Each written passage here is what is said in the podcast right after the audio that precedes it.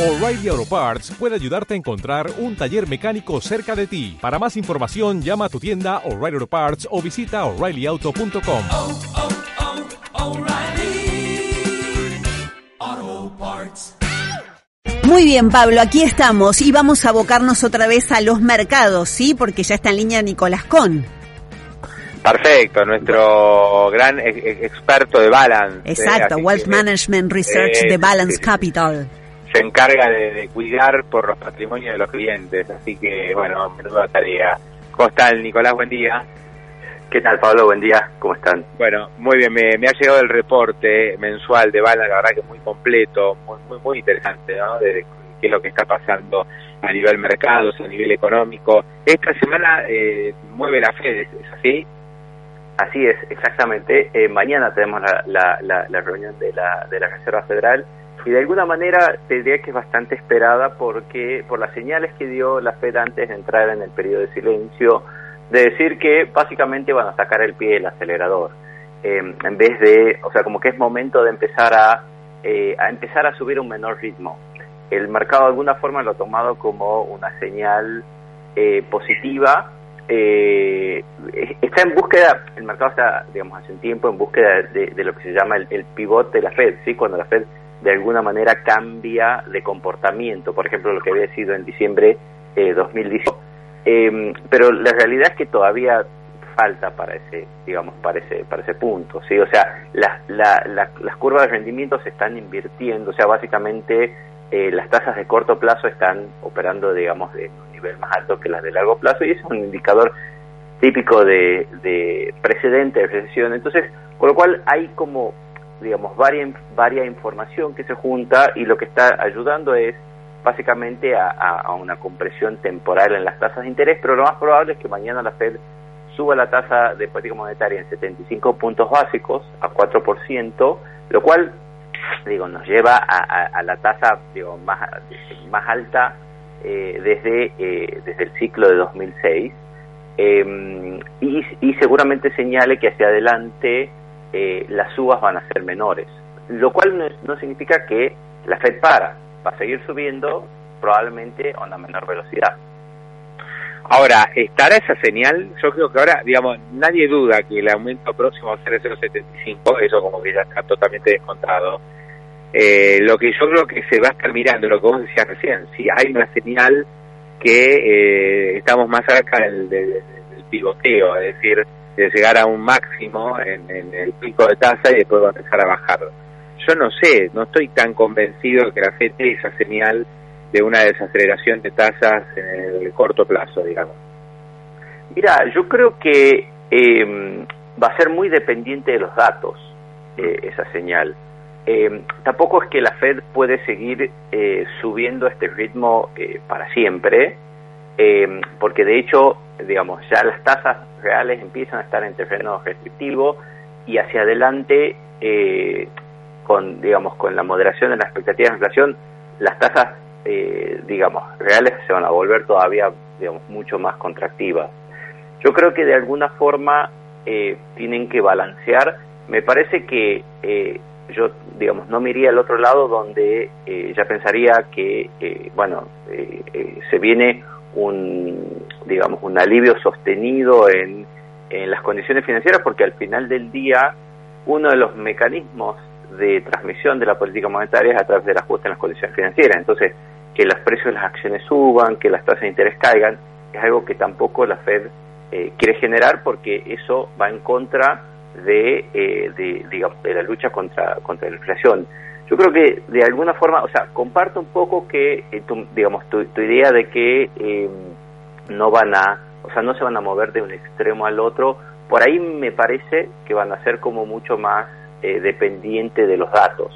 Eh, de hecho, al, el viernes salen los datos de empleo, eh, de octubre sale la tasa de desempleo, la creación, digamos, eh, la, la, la, nómina de empleo este, no agrícola. Entonces, eh, yo creo que mucho eh, va a depender de cómo vengan siendo los datos. De hecho, por ejemplo, en, en otros lugares, en Europa, en el Reino Unido, en, en, Canadá, o sea, esta semana salió, por ejemplo, la inflación en Europa sorprendió al alza.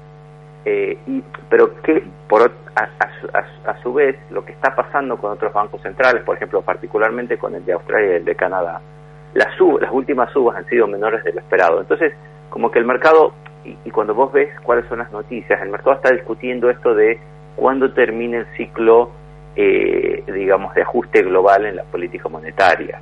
¿sí? Entonces, eh, me parece que todo eso se está juntando y está ayudando, digamos, como a una, está beneficiando a los precios de activos. Ahora, me, eh, yo creo que la Fed tiene que balancear un poco porque, eh, en definitiva, lo que lo que quiere es que las condiciones financieras estén ajustadas para para que la inflación baje.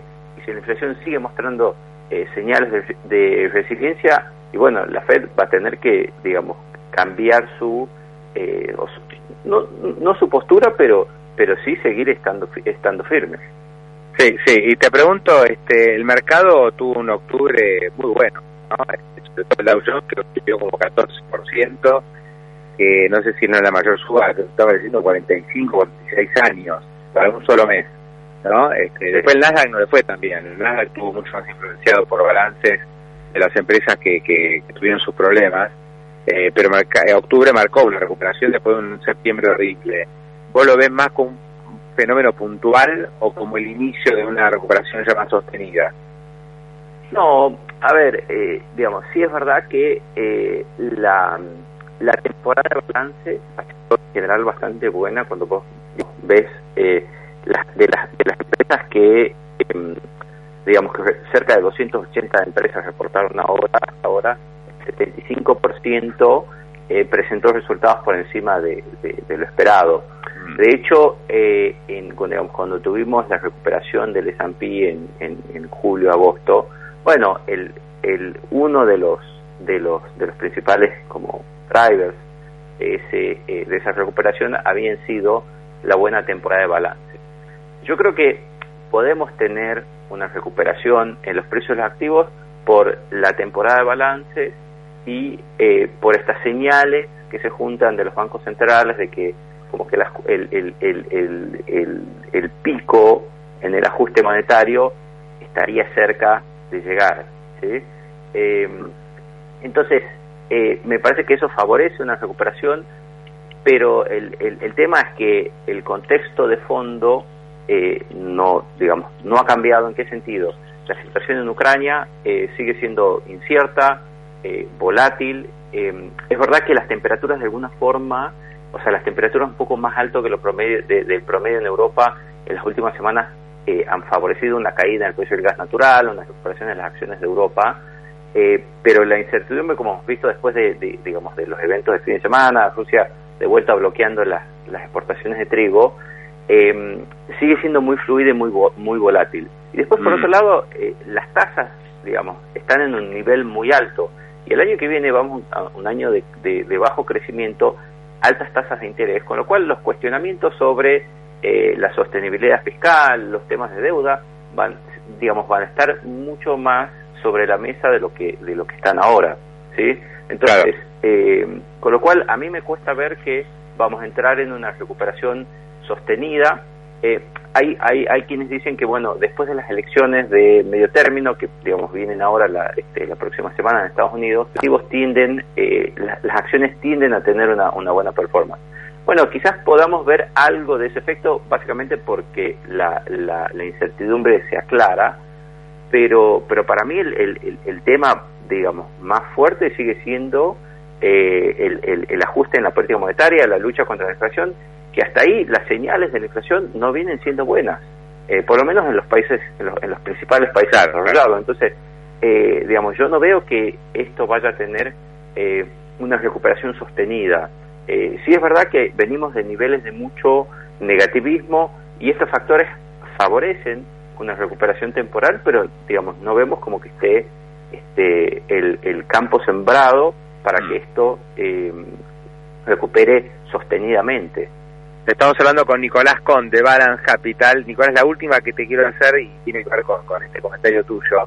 Eh, ustedes siguen favoreciendo, eh, digamos, la construcción de carteras con más peso en bonos que acciones en este sí. momento. Sí.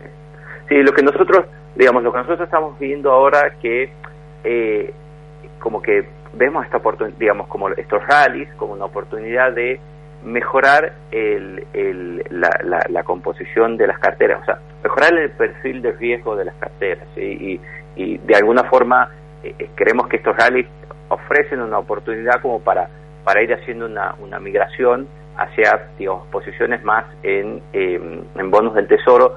Por ahora no favorecemos mercados emergentes porque eh, vemos digamos vemos que eh, todavía el diferencial de tasas no vemos que se haya incrementado lo suficientemente eh, como típicamente pasa en eventos de, estrés. Y vemos que eso es un escenario probable para los próximos meses. O sea, las tasas eh, de mercados emergentes todavía vemos, vemos espacio que tienen, digamos, vemos que tienen espacio para este para seguir subiendo. Sin embargo, encontramos una mucha mejor protección o digamos una simetría más positiva en los bonos del tesoro. Entonces, lo que nosotros digamos de alguna forma vemos es eh, aprovechar estos, digamos, esta recuperación del precio de activo para mejorar el perfil de, digamos, de, de, de riesgo de los portafolios y moverse más este, a, bonos del tesoro. Eh, digamos, porque vemos que, o sea, es como que hay muchas señales de respecto a, a digamos, a una recesión el año que viene, ¿sí? Y cuando vos ves las dinámicas de, por ejemplo, de, de, del S&P a lo largo de las recesiones, eh, digamos, generalmente el, el, el mínimo se toca cuando la recesión, digamos, a lo largo de la recesión, no antes este, ni, ni, bueno, ni necesariamente después. Entonces, digo, ¿qué es lo que nos dice esto? Básicamente todavía tenemos espacio, vemos espacio para que este, las acciones sigan sigan cayendo este, hacia el año que viene. Sí, y además hay una ventana de oportunidad ahora de por ahí posicionarse en bonos, quizá bonos corporativos incluso, que de repente te pagan tasa del 6, seis y medio anual, eh, a un plazo de 4 o 5 años, entonces realmente asegurarse en un punto, uh -huh. tasas arriba del 100% es algo que era absolutamente inviable y que no estaba disponible hasta hace muy poco tiempo. Sí, sí, exactamente, digamos, de hecho, eh, o sea, es como que eh, también, digamos, o como otra clase de, de, de, activos son, que, que, está como muy favorecida últimamente, son los bonos de eh, grado de inversión, ¿sí? o sea, los bonos de eh, los bonos corporativos de, de alta calidad, eh, empresas que tienen sólidos balances que si viene, digamos, de alguna forma un vendaval, bueno, lo, lo, pueden resistir bastante bien. Este, y esas, digamos, y, digamos, y, y los bonos de, de esas empresas, sí, digamos, como vos decís, tienen tasas de 5 o 6% que este, son, son muy atractivos. Nicolás, te mando un gran abrazo, gracias como siempre, ¿eh? muy amable y muy muy clarito. Vamos a estar muy muy expectantes mañana ¿eh? al, al, dato de la Fed, este, la, la suba de tasa de 0,75 y sobre todo lo que se llama los guidelines, ¿no? los, próximos pasos que siempre se dejan trascender luego de, de, una subida como la que vamos a tener mañana. Un abrazo, Nicolás, gracias. Muchas gracias, Pablo. Hasta luego.